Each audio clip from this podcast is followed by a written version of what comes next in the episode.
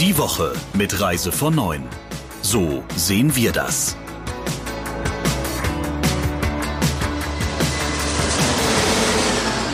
Herzlich willkommen im neuen Jahr.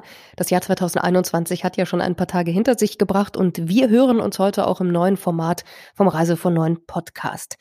So sehen wir das. Wir blicken zurück auf die Themen, die in dieser Woche wichtig waren und schauen natürlich auch, was wird nächste Woche wichtig sein. Und das tue ich heute mit dem Geschäftsführer von Reise von Neuen, Thomas Hartung. Ich bin Sabrina Gander und ich würde sagen, Thomas, legen wir los.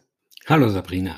Lieber Thomas, was hat euch denn äh, die Woche überrascht oder beschäftigt? Ja, was uns natürlich diese Woche besonders bewegt hat, wie alle, äh, ist das Thema Corona. Ähm, insbesondere, dass die Zahlen der Ansteckungen und auch die vielen Toten nicht runtergehen. Und zunehmend kommt jetzt eben auch das Thema Reise wieder in den Blickpunkt auch der Politik. Und äh, der Chef des Robert Koch Instituts Wieler hat äh, schon gesagt, ähm, ja, dass die Leute besser nicht verreisen sollen und zu Hause bleiben sollen. Ich denke, das ist etwas, was uns sicher auch noch eine Weile beschäftigen wird. Was ja diese Woche auch sehr wichtig war, ist das Thema Impfen gewesen. Also haben Menschen, die sich jetzt impfen lassen zum Beispiel, Vorteile beim Reisen. Auch das, glaube ich, war ja die Woche großes Thema. Ja, das wird sehr heiß diskutiert. Ähm, da haben sich auch die Verbände und auch die Politik teilweise schon klar positioniert. Die sind dagegen, dass es hier Vorteile gibt. Die Frage ist, wie lange sie das aufrechterhalten können. Also meine persönliche Meinung dazu ist, dass das einfach passieren wird. Das wird niemand aufhalten.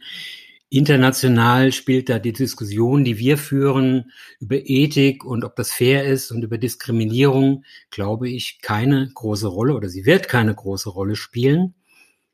Es wird Länder geben, die werden einfach eine Impfung verlangen, sonst wird man da nicht mehr reinkommen. So glaube ich zumindest. Und dann ist einfach die Frage, die sich jeder stellen muss, ob er da hinfährt oder ob er da lieber zu Hause bleiben will. Und dann wird äh, die Diskussion über Diskriminierung eben keine Rolle spielen, glaube ich. Und es ist ja auch bei anderen Impfungen so. Es ist ja nicht so, dass das jetzt ein neues Phänomen ist. Es gibt ja viele Länder, die bestimmte Impfungen vorschreiben, sonst darf man da nicht einreisen. Deshalb wird es auch hier, glaube ich, äh, so sein. Ihr habt ja genau zu dem Thema auch eure Leser befragt. Ja, das ist sehr interessant. Wir hatten heute, also am Freitag, eine Umfrage bei uns in Reise von Neun, an der sich wahnsinnig viele beteiligt haben, worauf man, woraus man äh, schon sehen kann, dass das Thema tatsächlich die, die Leute bewegt, auch die Branche bewegt.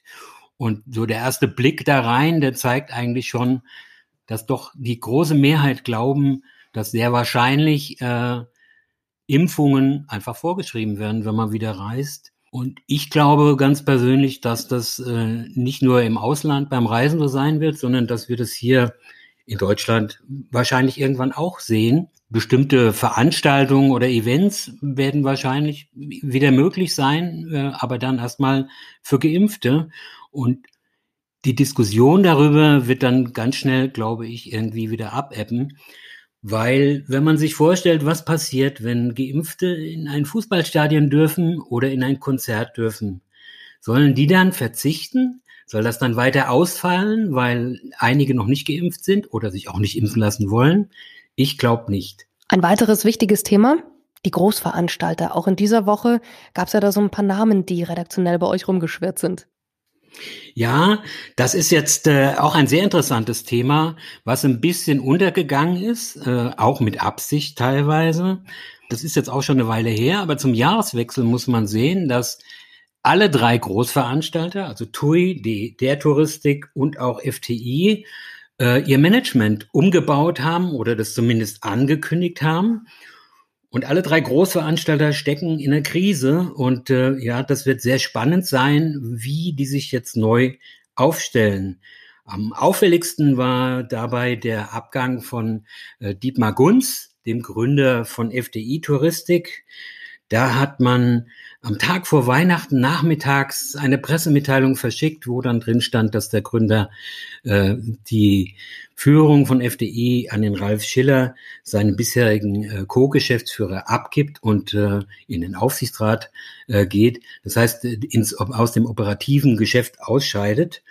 Ähm, das hat man sicher auch kurz vor Weihnachten gemacht, äh, damit es nicht mehr so auffällt und nicht mehr so ein großes Medienecho hat. Aber er ist sicher nicht der Einzige. Und spannend wird jetzt hier einfach sein, ja, was macht denn Ralf Schiller, der neue Chef von FDI, anders als äh, Dietmar Gunz? Und auch bei den anderen stellen sich eben Fragen. Wir hatten jetzt äh, Anfang des Jahres ähm, bei der TUI die Entscheidung, dass die Staatshilfen und auch eine Staatsbeteiligung von den bisherigen Aktionären abgesegnet wird und dass die TUI da noch viel mehr Kredite auch bekommt. Und hier stellt sich schlichtweg für mich die Frage, wie die TUI denn jemals diese Milliardenschulden wieder zurückzahlen will. Denn äh, man darf ja äh, nicht vergessen, dass die Margen, die hier in der Touristik verdient werden, nicht besonders groß sind. Und bei der Touristik, dem dritten da im Bunde, ja, die haben einfach viel Glück mit ihrer Mutter, der Rewe. Der geht's natürlich im Moment sehr gut, äh, weil denen ihre Geschäfte sind nicht zu und sie laufen wie verrückt. Und die haben natürlich Geld, ihre Tochter der Touristik zu unterstützen.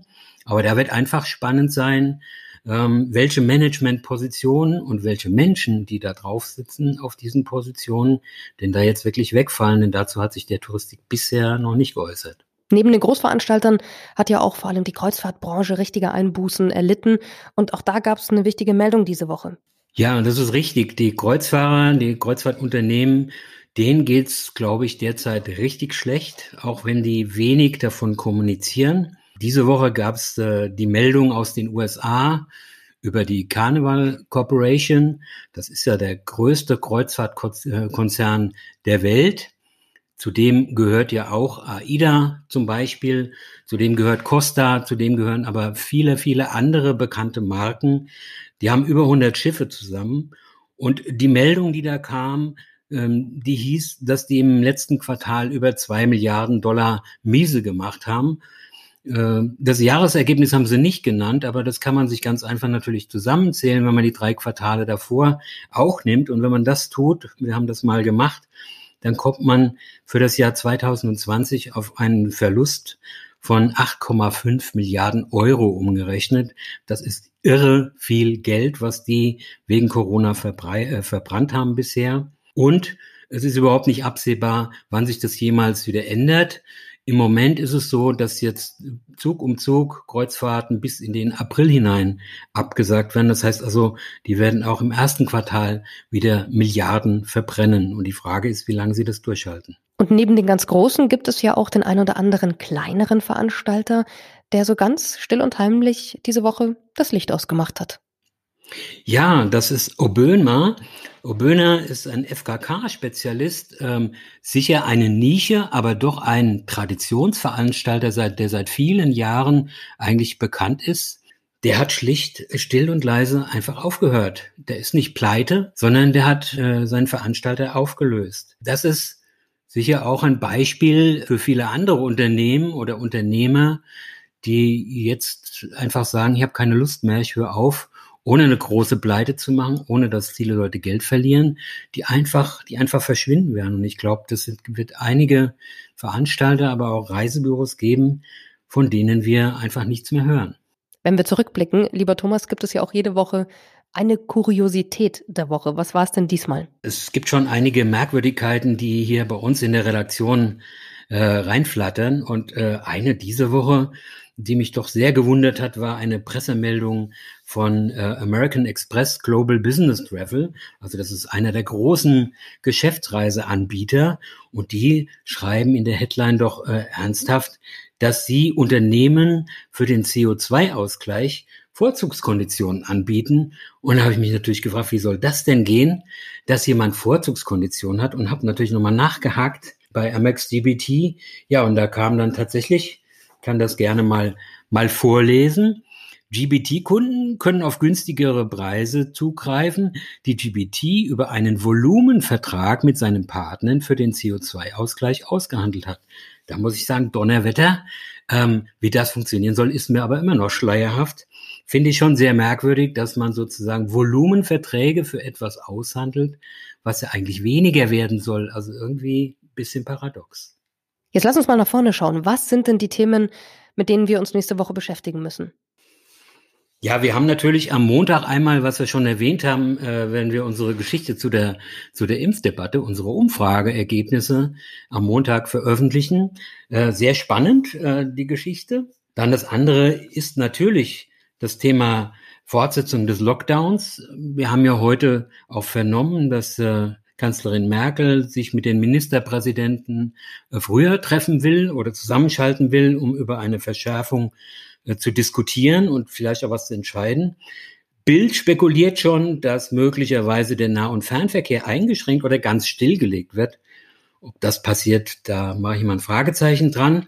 Aber was ich glaube, was wir nächste Woche und auch die nächsten Wochen noch mehr diskutieren werden, ist überhaupt das Thema Betriebe. Ähm, wir haben ja schon viel gehört jetzt zum Thema Homeoffice, dass äh, die Leute mehr ins Homeoffice sollen. Meiner Meinung nach greift das Ganze ein bisschen kurz, sondern es geht ja nicht nur darum, dass Leute ins Homeoffice sollen, es geht ja generell mal, dass in vielen Unternehmen es eigentlich gar keine Regeln gibt oder äh, wie man quasi im Moment zusammenarbeitet unter Corona. Also ich, äh, wir wissen, in Schulklassen dürfen nur so und so viele Kinder sitzen. Äh, in Läden, die durften aufmachen und da wurde vorgeschrieben, pro 20 Quadratmeter oder wie viel auch immer eine. Aber dass jemand in ein Großraumbüro oder in der Werkstatt sagt, so und so viel Quadratmeter ein Mitarbeiter, das haben wir bisher noch nicht gehört. Ähm, auch zum Thema Abstand halten im Büro oder in der, in der Küche, bei der Kaffeemaschine oder im Pausenraum äh, oder das Thema Maskenpflicht am Arbeitsplatz oder auch das Thema Lüften haben wir überall diskutiert, aber nicht am Arbeitsplatz. Und ich glaube, das wird uns äh, demnächst beschäftigen und natürlich auch die Unternehmen der Reisebranche, also unsere Leser, treffen, die sich darüber mal schon mal Gedanken machen sollten. Dann gibt es natürlich ein weiteres Thema, was immer näher rückt, was auch ein bisschen in Vergessenheit fast geraten ist, das Thema ITB. Die ITB findet ja diesmal auch wieder nicht als Präsenzveranstaltung statt, sondern virtuell. Ja, da äh, haben wir am Montag auch ein Interview mit dem David Ruhrz, dem Chef von äh, der ITB. Und da werden wir natürlich mal fragen, wie denn äh, diese Messe dann eigentlich aussehen soll. Äh, mir fehlt da im Moment noch ein bisschen die Fantasie. Beim Kongress kann ich mir das leicht vorstellen. Aber als Messe, ja, da habe ich noch viele, viele Fragen und ich hoffe, ich bekomme da am Montag auch die Antworten dazu. Wir sind also gespannt, was nächste Woche alles auf uns wartet. Wir hören uns immer jeden Freitag ab 15 Uhr. Dann gibt es den Reise von neuen Podcast auf allen Podcast-Plattformen. Und äh, dir und Ihnen alles Gute bis dahin und bleiben Sie gesund. Danke, Sabrina. Ciao. Der Reise von neuen Podcast in Kooperation mit Radio Tourism. Mehr News aus der Travel Industry finden Sie auf reisevon und in unserem täglichen kostenlosen Newsletter.